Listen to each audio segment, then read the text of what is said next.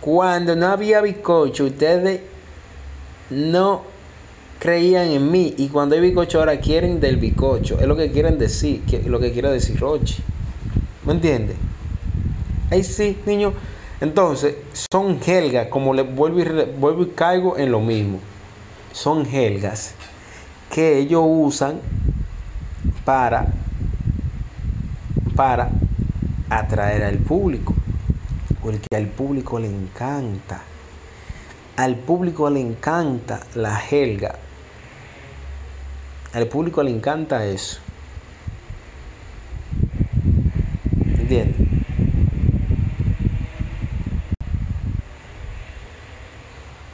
Eh, Dylan Baby, un artista que, que, que está comenzando muy bien.